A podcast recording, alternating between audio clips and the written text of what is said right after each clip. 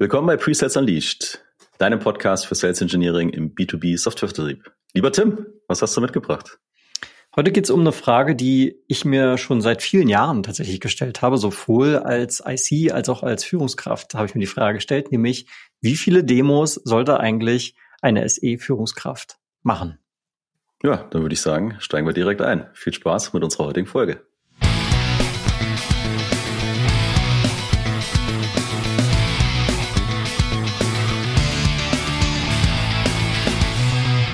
Ich bin Tim.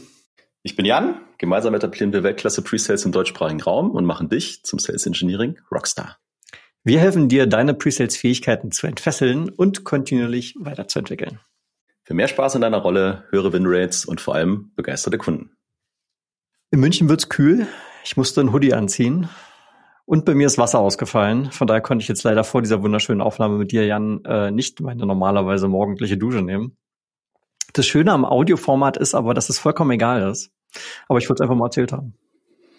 Ja, naja, ich bin ja äh, grundsätzlich ein heißer Typ, deswegen ich stehe immer noch im T-Shirt. Also durchhalten, ist nach wie vor Sommer. So, worum geht's heute? Ja, heute geht es, heute geht es mal um einen Punkt, den haben wir aus dem Konsensus Report mal rausgezogen. Dort war nämlich, waren zwei, drei Fragen, zielten auf das Thema ab, wie viele Demos machen eigentlich so SE-Führungskräfte und wie viel Aufwand steht dahinter. Ich werde diese Zahlen, die dort abgefragt wurden, äh, werde ich auch nochmal rekapitulieren. Und dann habe ich das mal ähm, als Grundlage genommen, um mal Pro und Contra herzuleiten, warum oder warum nicht Führungskräfte, SE-Führungskräfte Demos machen sollten. Das ist heute mhm. das Thema. Und äh, vielleicht fange ich mit einer kleinen Anekdote an. Ja, bitte. Äh, ich, ich kann mich noch sehr gut erinnern, du hast ja 2016 den größten Fehler deines Lebens äh, begangen und hast dich dazu 17. entschieden. 17. Ja, nee, nee, 16 glaube ich, naja, stimmt, 17 war es ja. 16 haben wir uns kennengelernt im Dezember und 17 äh, fiel dann auch die Entscheidung, dass ich also bei dir äh, ins Team darf. Das war damals Kralidus Cloud, heute SAP. Und dann gab es durchaus Momente, wo äh, wir auch gemeinsam in Kundentermin waren. Ich kann mich noch einen, äh, an einen sehr gut erinnern, der war hier tatsächlich sogar in München, in Planek bei, ach, das war so ein, auch so ein Tech-Unternehmen. Masch äh, Maschinenbauer war das. War das Maschinenbau? Ja, vielleicht Maschinenbauer. Ich, ich weiß ehrlich gesagt nicht mehr genau, wie die hießen, ist auch nicht relevant. Aber wir haben dort versucht, äh, CPQ zu pitchen, also Configure Price Quote, äh, also Angebotserstellungslösung, um es mal ganz allgemein zu sagen. Und du hast die Demo gemacht und ich war dabei. Ich hatte so ein bisschen in der Vorbereitung geholfen, aber ich war auch noch sehr frisch in der Rolle und äh, durfte also zusehen, wie du da die Demo machst. Und du warst ja in dem Moment Führungskraft, also genau das Thema, worum es hier heute geht.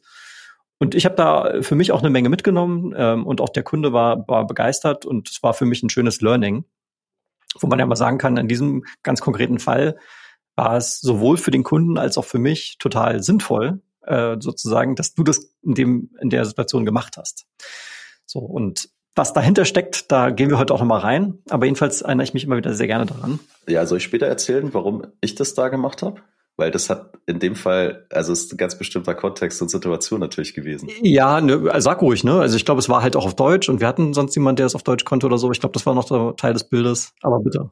Genau, genau. Wir hatten, wir hatten zu dem Zeitpunkt noch keinen deutschsprachigen SE, der CPQ drauf gehabt hätte.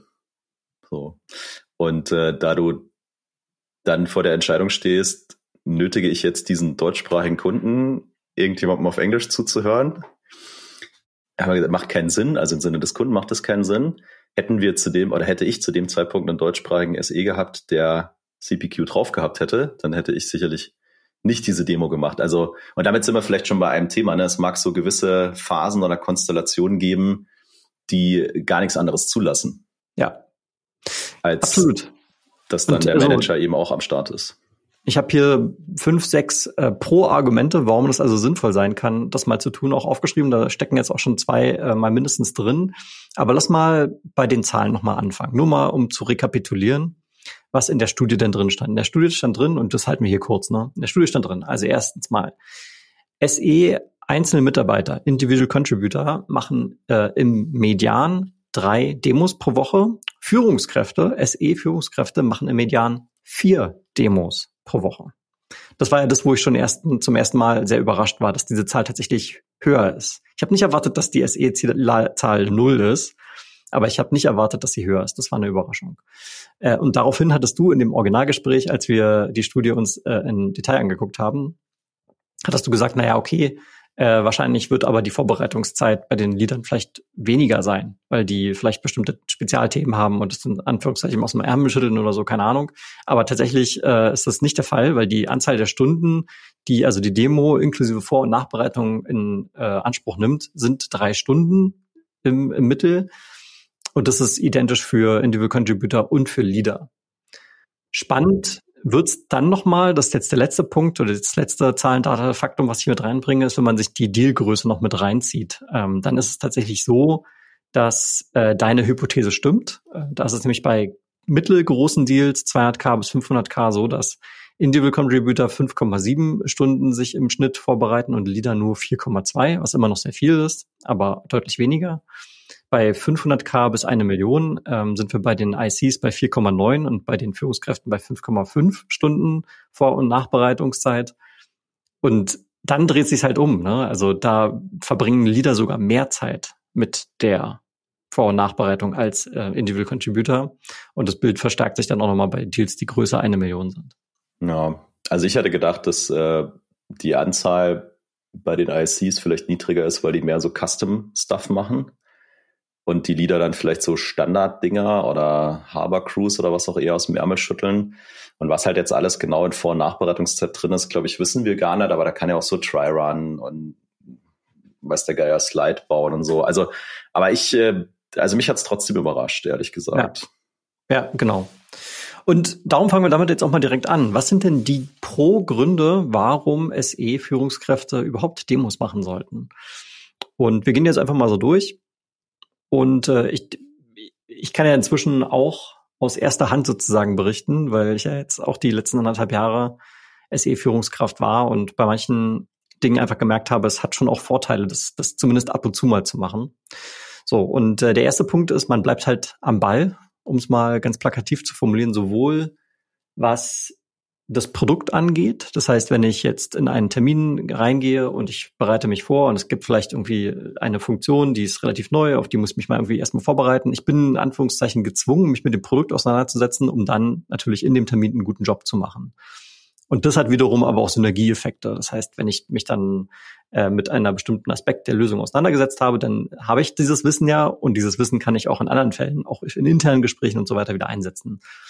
Und gleichzeitig, also das ist die Produktseite, gleichzeitig habe ich aber auch den Effekt, dass ich natürlich, wenn ich mit Kunden im Gespräch bin, irgendwie ein Gefühl für den Markt bekomme. Äh, welche Art von Kunden treibt welche Themen besonders um? Ich erfahre das aus erster Hand, kann vielleicht nochmal spezieller nachfragen und dieses Wissen wiederum dann auch, wenn ich beispielsweise dann mal in irgendwelchen Strategiekonversationen mit drin stecke, auch erster Hand mit einfließen lassen. Ähm, ohne dass es den Umweg in Anführungszeichen geht über das Team, wenn man sich diese Informationen überhaupt aus dem Team holt. Ja, kann ich erstmal nicht, nicht widersprechen. Ich glaube, grundsätzlich macht es Sinn, am Ball zu bleiben, was in deiner Company mit deinem Produkt und in deinem Zielmarkt so abgeht. Wie, wie tief ist natürlich die Frage. Ne? Also ich kann, ich kann dir sagen, also ich wusste, wir haben eine API, ich wusste, wo ist die Dokumentation. Kannte ich jetzt jedes Feature der API sicherlich nicht. Ne? Muss, muss ich das kennen? Fragezeichen.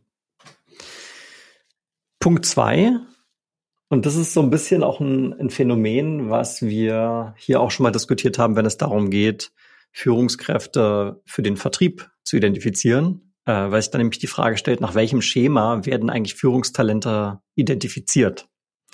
Und ich unterstelle jetzt mal, dass Führungstalente auch für Sales Engineering identifiziert werden darüber, dass sie als Individual Contributor einfach einen guten Job machen. Und das ist hier im Prinzip auch das Pro-Argument. Vermutlich macht man, wenn man in einer Führungsposition ist, ist man dorthin gekommen, wenn man in der Vergangenheit als IC einen guten Job gemacht hat, was dann wiederum bedeutet, man ist einfach gut darin, auch mal Demos zu geben, eine Story zu pitchen, äh, einen Vortrag zu halten. Und da kommen dann eben Kommunikations-, vielleicht auch Verhandlungsfähigkeiten äh, mit dazu, eben da vor dem Kunden einen guten Job zu machen was jetzt im Vergleich zu vielleicht einem Junior SE, der nur wenige Wochen oder Monate in der Rolle ist, ähm, vielleicht noch nicht so gegeben ist.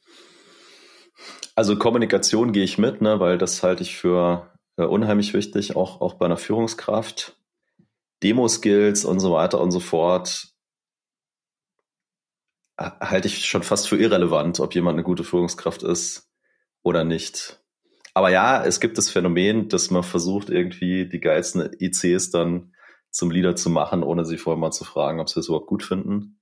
Also da, da, da wäre ich sehr kritisch. Kommunikation 100 Prozent bin ich dabei. Die Product Skills und so weiter spielen für mich bei der Führungskraft keine Rolle. Nee, genau, Produkt-Skills, äh, also vielleicht auch Missverständnis, war jetzt hier auch nicht Teil des Argumentes. Das Argument ist zu sagen, man ist methodisch stark. Mhm. Um es vielleicht nochmal anders zu formulieren. Man ist methodisch okay. gut. Fair. Als Führungskraft, sehr wahrscheinlich. Mhm. Okay, da, das kann ich mitgehen. Dritter, dritter Punkt ist die Außenwirkung.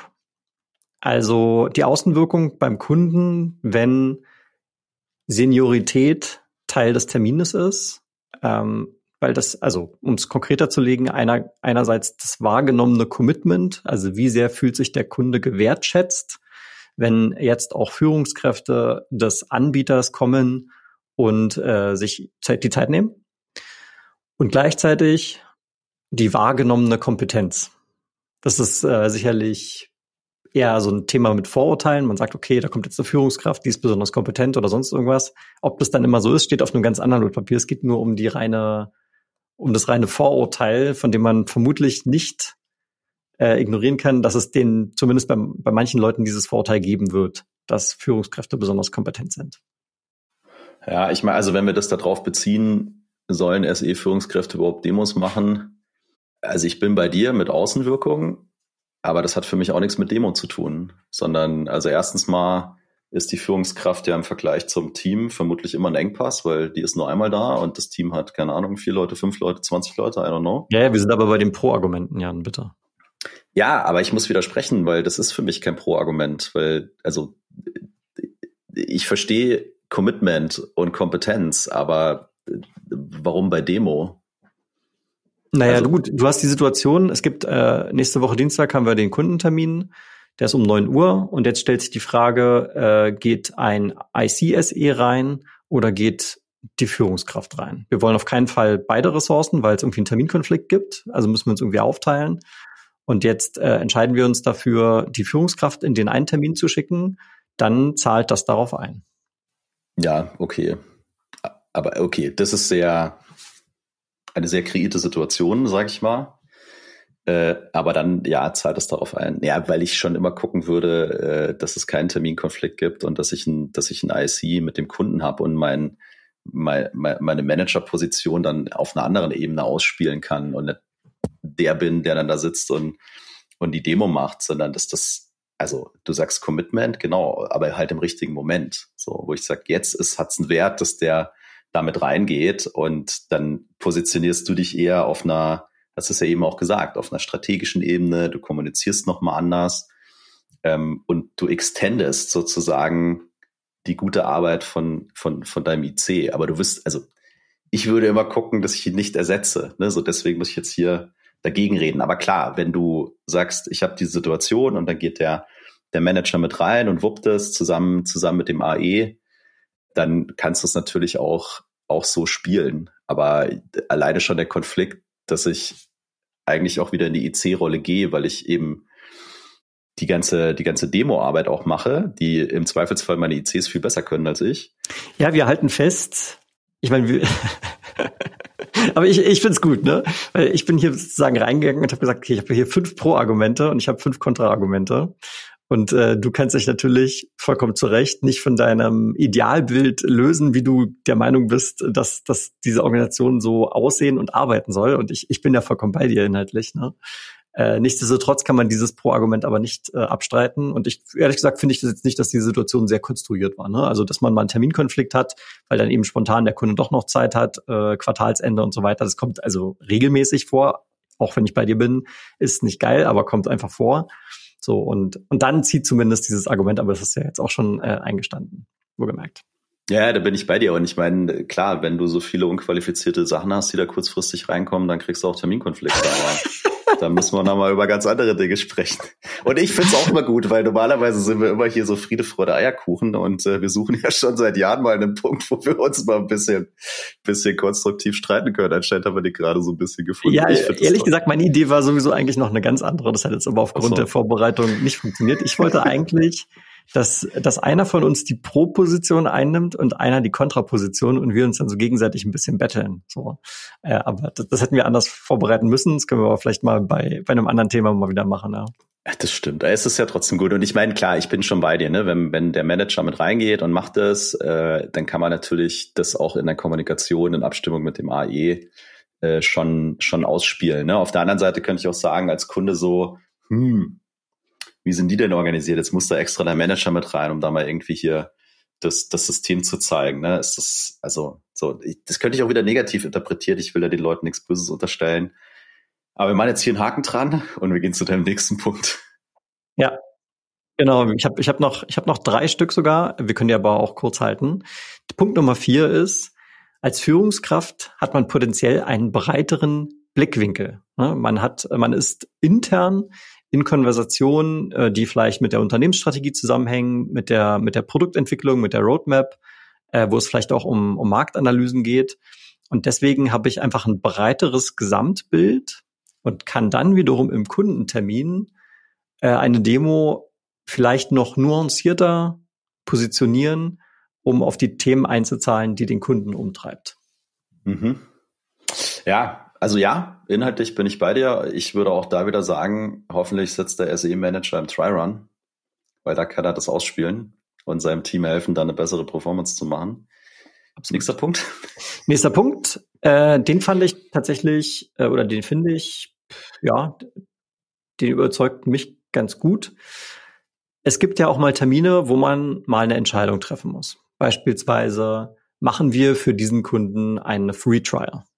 So, wenn ich jetzt äh, keine Führungskraft dem Termin habe, dann nimmt man diese Anfrage des Kundens vielleicht mit, muss es nochmal intern diskutieren, um dann zu sagen, ja, machen wir ja oder nein. Wenn ich jetzt Führungskräfte, die Entscheidungsbefugnis habe, haben im Termin äh, dabei sind, kann ich so eine Entscheidung vielleicht sofort treffen und spare mir nochmal diesen, diesen Weg hintenrum äh, und habe somit auch vertrieblich gesehen erstmal einen Vorteil, weil das natürlich meinen Vertriebszyklus verkürzt. Ja, also ich gehe das mit, Entscheidungsbefugnis. Ich suche für mich gerade nach einem guten Beispiel. Das mit dem Trial, ich verstehe es, ich finde es aber kein gutes Beispiel, weil in meiner idealisierten Welt äh, könnte auch der IC entscheiden, ob er das macht oder nicht. Also, ja, in der idealisierten Welt hast du ja äh, dir hast du Qualifizierungsmerkmale, die erfüllt werden müssen, um eine Free Trial anzubieten. Das heißt, die Entscheidung ist eigentlich schon vorher längst mal gefallen. Da gibt es ein Blatt Papier und eine Checkliste und dann weiß auch der IC, dass das geht oder nicht. Aber Realität ist ja auch, dass die idealisierte Welt, die sich in Jan-Erik Youngs Kopf befindet, äh, nicht oft sich in der Realität wiederfindet. Und von daher ähm, ja, aber da kann man zumindest hier das damit ausbügeln, ja, wenn man da, da nicht so gut aufgestellt ist. Ja, ich, also, okay, ich bin ja bei dir, ne? Aber wir müssen, wir müssen natürlich auch, wir müssen natürlich aufhören, Symptome zu behandeln. Wir müssen an die Ursache ran.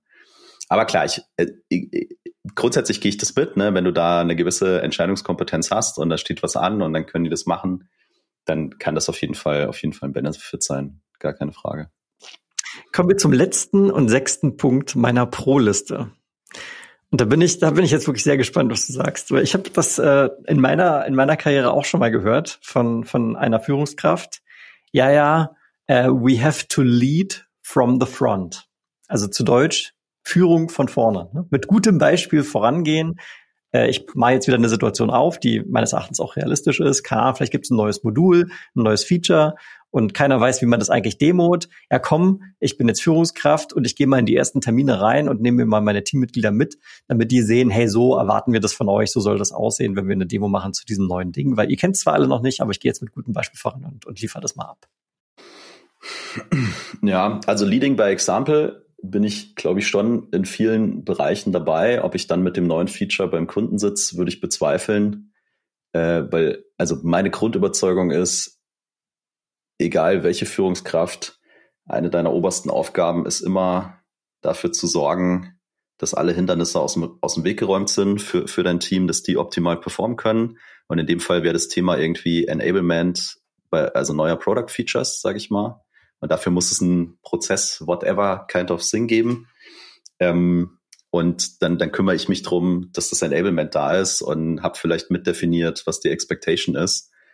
Und mach's dann von mir das auch mal selber, aber da renne ich nicht zum Kunden um dieses Ding, sondern ich kümmere mich drum, dass es, dass es funktioniert. Aber da kommen wir wahrscheinlich gleich bei dem Kontra noch drauf. Also ja, jetzt musst du mir aber noch mal eine Sache erklären, Jan. Du hast jetzt gerade ja, gesagt, bitte.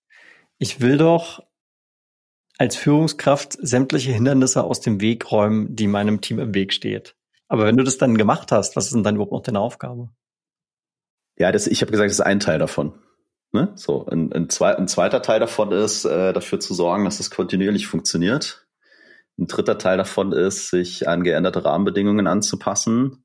Ein vierter Teil davon ist sicherlich, das äh, über die Schnittstellen hinweg zu machen, weil wir können nicht Silo denken und sagen so, wir sind Pre-Sales und alles ist toll, sondern da gibt's Sales und Inside Sales und Customer Success und hast du nicht gesehen. So, und sich darum zu kümmern, ja. Und ich meine, so schnell wie sich die Welt dreht, so schnell wie sich Produkte verändern, Strategien, Go-to-Market und so weiter, wird es immer irgendwas geben, was, äh, was zu tun ist. Und je früher wir das erkennen, desto besser, glaube ich, können wir darauf reagieren. Ja, und da ist ja Enablement für ein neues Produkt-Feature, also wirklich noch die, die, die low-hanging fruit. Weil das, glaube ich, kann ich äh, sehr einfach lösen. Jetzt hat mein Telefon gerade gebimst. Das war zu sagen, deine Glocke und für mich der Trigger zum Kontrateil jetzt mal überzugehen. Gutes Timing. Und äh, ich habe mich ein bisschen schwer getan mit meiner eigenen, in Anführungszeichen eigenen äh, MISI-Regel, habe ich ja schon ab und zu hier mal erwähnt. Mutually exclusive, collectively exhaustive. Ähm, ich habe vier Argumente gesammelt, die gehen aber so ein bisschen ineinander über. Also sie sind jetzt nicht mutually exclusive aber man sieht es mir nach. Der erste Punkt, der erste Kontrapunkt, den ich hier habe, ist einfach mal das Thema Skalierbarkeit. Ne? Liegt auch auf der Hand. Es ist ja, äh, ich, ich, ich mal mal wieder eine Situation auf, die meines Erachtens auch äh, ziemlich realistisch ist. Äh, wir stehen jetzt vor der Entscheidung, mache mach ich jetzt als Führungskraft die Demo oder macht jemand aus meinem Team? Und äh, vielleicht ist es gerade so, dass dieses Teammitglied vielleicht neu in der Company ist oder gerade neu auf ein neues Produkt gesetzt wurde und ich kenne das aber schon und äh, deswegen sind die Grundgegebenheiten erstmal so, dass vermutlich ich als Führungskraft aufgrund der Historie es irgendwie besser könnte, was auch immer besser bedeutet. Wir nehmen das jetzt mal so hin. Und jetzt würde es natürlich für mich Aufwand bedeuten oder für das Enablement-Team Aufwand bedeuten, dieses eine Teammitglied äh, sozusagen auch noch zu schulen und zu enablen und in die Lage zu versetzen. Und, und deswegen wäre jetzt der Quick Fix in Anführungszeichen, dass ich es mache. Aber das Problem ist natürlich, äh, wenn das nächste Mal wieder diese Situation kommt, dann wirst du es halt nicht los. Ja, dann stehst du wieder vor derselben Frage. Und, äh, und ich musste dann bei dem Thema auch an diesen, an diesen Eisenhower-Quadrant denken, der Dringlichkeit und Wichtigkeit sozusagen ins Verhältnis setzt.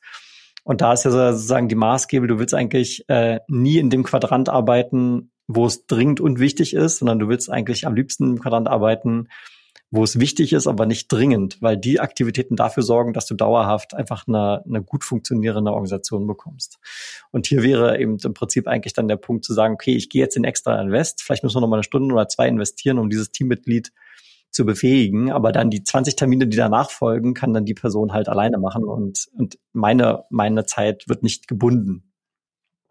Was mich auch zum zweiten Punkt führt, aber bevor ich jetzt zum zweiten Punkt gehe, der nämlich Zeitmanagement heißt, äh, was natürlich mit Skalierbarkeit direkt zusammenhängt.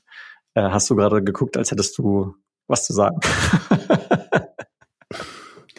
Ja, ich habe da ganz viele Gedanken im Kopf. Vielleicht müssen wir tatsächlich mal eine Folge machen, so äh, Philosophien als SE-Führungskraft. Mhm, ja. Weil da könnten schon Welten, und da sage ich gar nicht, da ist jetzt, gibt's jetzt richtig oder falsch, ne, sondern aber ich glaube, es gibt ähm, äh, sehr viele sehr viele unterschiedliche, unterschiedliche Dinge. Äh, und, und ich stelle sicherlich ein Extrem dar, zumindestens in meinen letzten fünf Jahren bei, bei der SAP. Und ich bin vollkommen bei dir, was, was, was du sagst. Also klar, die Abkürzung ist, äh, okay, ich weiß halt, wie es geht, ich habe es schon hundertmal gemacht, dann mache ich es halt, ne? aber dann kommt das nächste Teammitglied, das Neue und kann es ja nicht. Also ich muss mir überlegen, also was ist ultimativ hier meine Aufgabe? Und dann eben auch, was mache ich bewusst nicht mehr? Und was muss ich stattdessen machen? Und dann muss ich halt gucken, dass ich ein geiles Enablement habe, wenn ich skalieren will. Weil wenn ich der Flaschenhals bin oder wenn ich gar der Einzige bin, der irgendwas gut kann, ja, dann bin ich, also dann bin ich falsch in der Rolle. Sorry, dann bin ich falsch. Und also es ist, es ist aber tatsächlich gelebte Realität. Also habe ich in, in mehreren Organisationen gesehen, dass die Führungskraft bestimmte Themengebiete äh, owned und dann immer wieder in diese Termine reingeht, wo diese Sachen dann benötigt werden und sonst niemand das so richtig kann. Also ist wirklich ja, ständig. Also habe ich in fast, ich würde fast behaupten, in jeder Organisation ja, so gesehen. Dann fährt die Führungskraft morgen gegen den Baum oder kriegt was auch immer und ist dann weg und dann stehe ich da. Also wenn ich mir manchmal so ein bisschen über, was wäre hier der Worst-Case-Gedanken machen würde und was kann ich dagegen tun, dann würden vielleicht viele Dinge auf der Hand liegen. Und ich glaube, dass äh, an vielen, also ich, kommt immer auf die Konstellation an. Ne? Vielleicht hast du ein kleines Team oder du baust das gerade erst auf und dann musst du auch flexibel sein und dir ein bisschen die Arbeit teilen. Aber also jetzt mal in meiner Enterprise-Welt gehe ich gerade mal davon aus, ich habe ein Team und das ist groß genug und mit dem kann ich skalieren und ich, ich kann das alles gut äh, gut, gut darstellen, dann, ja, dann muss ich halt mir über meine Enablement-Strategie Gedanken machen und dann führt aus meiner Sicht kein Weg dran vorbei, halt ein vernünftiges Programm aufzusetzen, um die Leute zu enablen. Das ist meine Aufgabe. Das ist meine Aufgabe, jemanden zu suchen, der mit mir dieses Enablement macht. Ja, ist das, keine Ahnung, der, der Product Guy oder haben wir ein Enablement-Team oder muss ich selber das Enablement machen? Das kann auch sein. Aber die Zeit ist besser investiert, als dauernd zum Kunden zu laufen und dieses eine Ding da äh, zu demoen, weil ich habe nämlich danach dann auf einmal fünf Leute, die es machen können. Und dann kriege ich ganz andere Möglichkeiten. Ja. Ich weiß schon, wie die Folge heißen wird, über die Führungsphilosophie. Die Folge wird heißen, SE-Führungskräfte sind der Super Pre-Sales. Ja, das, das ist in meiner Welt so, die, das ist die Horrorvorstellung. ja. Das ist, das ist, ja, weil dafür brauche ich keine Führungskraft, ne? Also das ist immer noch eine IC-Rolle und dann, dann, dann bist du einfach der geilste Individual Contributor. Und dann kriegst du auch die gleiche Kohle, ja? Das, das, das ist auch okay. Aber dann brauche ich dich, also dann will ich dich gar nicht als Führungskraft haben, ja? Also außer du willst Führungskraft werden, aber dann müssen wir andere Dinge machen. Aber ich brauche keinen super Pre-Sales als Führungskraft, weil das bringt mich nicht weiter in meiner Organisation. Das eignet sich wunderbar für so ein, für so ein Short-Video, was du gerade abgelassen hast. Mal gucken, ob ich das hinbekomme. Kommen wir zum zweiten Dinge. Punkt. Kommen wir zum zweiten Punkt und der geht tatsächlich, wie gesagt, inhaltlich stark ineinander über, nämlich das Thema Zeitmanagement. Und ich habe da mal so ein paar Sachen mitgenommen, bei denen ich bei mir beobachtet habe, dass die auf einmal sehr viel mehr Zeit beanspruchen aufgrund dem Wechsel von einem IC in eine Führungskraft. Und dazu gehört zum Beispiel die crossfunktionale Abstimmung. Ne? Einerseits mal mit dem Vertrieb und das war dann auch nicht nur ein Vertriebsleiter, sondern in meinem Fall waren das sogar vier, weil wir verschiedene Kundensegmente haben und Geografien und so weiter. Das war die Marketing-Funktion, äh, das war Customer Success, mit dem äh, ich mich abgestimmt habe. Es waren also auf einmal alles so Termine und Abstimmungsnotwendigkeiten, die ich in der IC-Rolle nicht so, schon vielleicht auch, aber nicht so ausgeprägt hatte wie äh, als Führungsaufgabe, äh, als Führungskraft dann auch solche Themen ähm, mal so ein bisschen übergeordnet zu arbeiten. Vielleicht äh, gebe ich mir auch mal ähm, die Möglichkeit oder ich, ich habe den Anspruch an mich, äh, vielleicht auch mal über Strategien nachzudenken. So wie, wie wollen wir bestimmte Kundensegmente angehen? Ähm, haben wir bestimmte Sales Plays, die wir entwickeln möchten? Also eigentlich dieser Unterschied zwischen und arbeiten im Unternehmen oder arbeiten am Unternehmen. Und das ist eigentlich eher das Arbeiten am Unternehmen, wenn man äh, sozusagen mal rauszoomt und sich über, über strategische Themen Gedanken macht. So, also das kommt dazu. Zumindest, wie gesagt, war das auch bei mir der Anspruch. Dann kommt natürlich der, der größte Punkt, den du jetzt auch schon einige Male erwähnt hast. Ähm, als Führungskraft hatte ich auch immer den Anspruch, dass ich mein Team entwickeln möchte. Also äh, da geht es dann um Coaching, da geht es mal darum, sich äh, aufgezeichnete Calls sich anzuhören, in die Dryruns reinzugehen, Feedback zu geben, äh, Foren zu schaffen, um gegenseitiges Lernen zu, zu ermöglichen. Klar, die One-on-One-Gespräche oder eben äh, Professional Development-Gespräche, all das sind Dinge, die du als IC nicht hast, äh, die auf deinen Kalender noch dazukommen und dir eigentlich noch mehr Zeit eben wegnehmen, die dann nicht für Demos übrig bleibt. Und alleine das ist eine Vollzeitaufgabe. Also die genau. Sachen, die du da gerade ansprichst, da, damit bin ich doch eigentlich beschäftigt. Da kann ich doch nebenbei gerne mal dieser super Pre-Sales-Guy sein, ähm, wie, wie auch immer, ne? dass ich auch mal beim Kunden sitze, glaube ich, ist absolut okay und ergibt, ergibt sogar Sinn. Äh, und viele von den Sachen, die du halt gerade ansprichst, die, die sind aber nicht sichtbar weil die passieren so hinter den Kulissen. Ne? So jeder erwartet immer, dass du da das, das, das, das Top-Team äh, äh hinstellst, dass das aber halt wirklich ein Haufen Arbeit ist. Ähm, das, das wird ab und zu vergessen. Ne? Deswegen haben wir auch so viele Manager und so wenig Führungskräfte vielleicht. Und das finde ich einen ganz spannenden Punkt, was du gerade gesagt hast. Jeder, der jetzt in so einer Führungsrolle ist oder auch jeder, der in so einer IC-Rolle ist, du kannst relativ schnell rausfinden, wo du deine Zeit verwendest und dann kannst du dir die Frage stellen, ob das Sinn ergibt. Einfach mal die letzten vier Wochen von deinem Kalender nehmen äh, und dann mal ein bisschen die, die Stunden zusammenzählen. Dann wird man ganz schnell sehen, ob man jetzt sehr operativ, äh, sehr aktionsgetrieben oder eher strategisch und für das Team und, und, und, und an der Abteilung und so weiter arbeitet und dann kann man mal daneben schreiben, was wäre denn ein Idealbild, ne? Also wofür bin ich eigentlich da oder worauf habe ich eigentlich auch Lust in meiner äh, in meiner Führungsrolle und dann wird man unter Umständen ein sehr großes äh, sehr großes Gap feststellen. So, jetzt habe ich noch zwei Kontraargumente, auch die gehen so ein bisschen ineinander über mit dem, was vielleicht schon erwähnt wurde, aber trotzdem fand ich es gut, ähm, darüber mal zu sprechen. Was, also vielleicht auch als Frage formuliert, was macht es mit einem Sales Engineer Individual Contributor, einem einzelnen Mitarbeiter als SE, eigentlich, wenn der oder die Chefin in die ganzen Kundentermine mit reinkommt und immer die Demo macht. Und, und ich, und ich halt nicht. Und ich glaube, dass das massiv am eigenen Selbstbewusstsein auch kratzt. Man fühlt sich dann vielleicht unsicher, weil irgendwie kommt immer da der Chef dazu. Und dann stellt sich auch die Frage, warum bin ich eigentlich hier? So. Und ähm, das ist im Prinzip genau der Zusammenhang mit dem, mit dem Entwickeln des Teams, dass äh, das Selbstbewusstsein stärken und die Leute befähigen und den Leuten die Lust machen auf diese Aufgaben eben auch Teil der Führungsaufgabe ist. Und wenn ich es aber die ganze Zeit selber mache, dann komme ich gar nicht dahin. Ja, und es geht noch ein bisschen weiter. Ne? Also hätte ich jetzt so einen Chef oder so eine Chefin, dann würde ich äh, sehr schnell kündigen auf jeden Fall. Das wäre mir echt auch zu doof. Äh, was natürlich auch passieren kann, ist, dass die ICs irgendwann merken, ah ja, Mama oder Papa machen es schon. Ne? So, da kann ich mich auch entspannt, entspannt zurücklehnen, weil da muss ich mich gar nicht mehr entwickeln, da muss ich mich ja gar nicht anstrengen, weil die kommen schon. Und Mama und Papa fallen dann irgendwann einfach um, weil die haben dann Burnout oder Überlastung oder sonst irgendwas, weil die können ja gar nicht skalieren. Also es ist äh, eine ziemliche Abwärtsspirale in meinen Augen. Ja.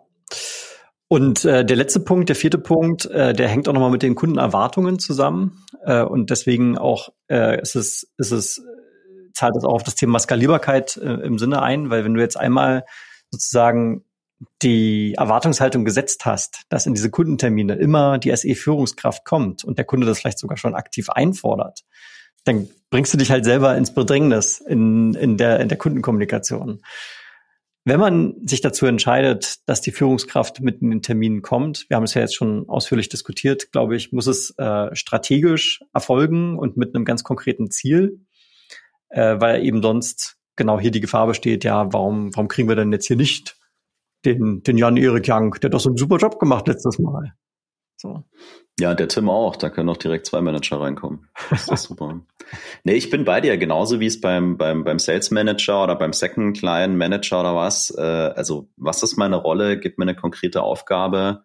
Welchen Mehrwert liefere ich für diesen Termin? Und wenn ich keinen Mehrwert liefere, dann habe ich doch nichts verloren. Ja. ja, aber das ist auch schon wieder eine andere Art zu denken, weil die Aufgabe würde ich ja meinem IC mitgeben. Ne? Wenn du mich damit drin haben willst, dann sag mir, wofür brauchst du mich? Ne? So, und Manchmal ist es vielleicht nur, hey, du hast den Titel und wir müssen Flagge zeigen und wir müssen den Bauch pinseln. Finde ich ein sehr schwaches Argument, by the way. Aber okay, dann ist es halt so. Und an anderen Sachen ist es halt, hey, da ist genau die Person drin und da habt ihr einen, einen Punkt zum Connecten und da brauche ich dich oder ich will dich für das Opening haben. Wir müssen da nochmal, also was auch immer, ne? So. Aber das ist einfach eine andere Art. Ich habe, also eine von, von meinen äh, Prinzipien in der Führungsrolle ist, ich versuche jeden Tag daran zu arbeiten, mich überflüssig zu machen. Und auch wenn ich das vermutlich nie schaffen werde oder nur bis zu einem gewissen Grad äh, äh, schaffen kann, hilft es mir eben dabei, also zum einen mal mein Ego hinten anzustellen und zum anderen das Maximum zu investieren, damit der Laden läuft. Und im besten Fall eben keiner merkt, wenn ich vier Wochen im Urlaub bin. So. Und das muss man aber, glaube ich, halt auch wollen, ne? weil das äh, unter Umständen auch eben zu Situationen führt, die man dann mal aushalten muss. Ne? Also das habe ich selber erlebt, ne? wo die Leute mich gefragt, wo bist du eigentlich? Ich sehe dich nie. Da sage ich, ja, das ist gut. So. Und aber das müssen wir, glaube ich, in dieser separaten Folge machen. Was, was gibt's da, was gibt's da für, äh, für Philosophien? Das war für dich Presales Unleashed dein Podcast für Sales Engineering im B2B Softwarevertrieb mit Jan und Tim. Und wenn du deine Pre-Sales-Fähigkeiten entfesseln möchtest oder du, falls du Führungskraft bist, und darum ging es ja heute in diesem Podcast sehr intensiv, und du dein Team weiterentwickeln möchtest mit uns, dann sprich uns gerne an auf LinkedIn. Schön, dass du wieder mit dabei warst und bis zum nächsten Mal. Ciao, ciao. Bye, bye.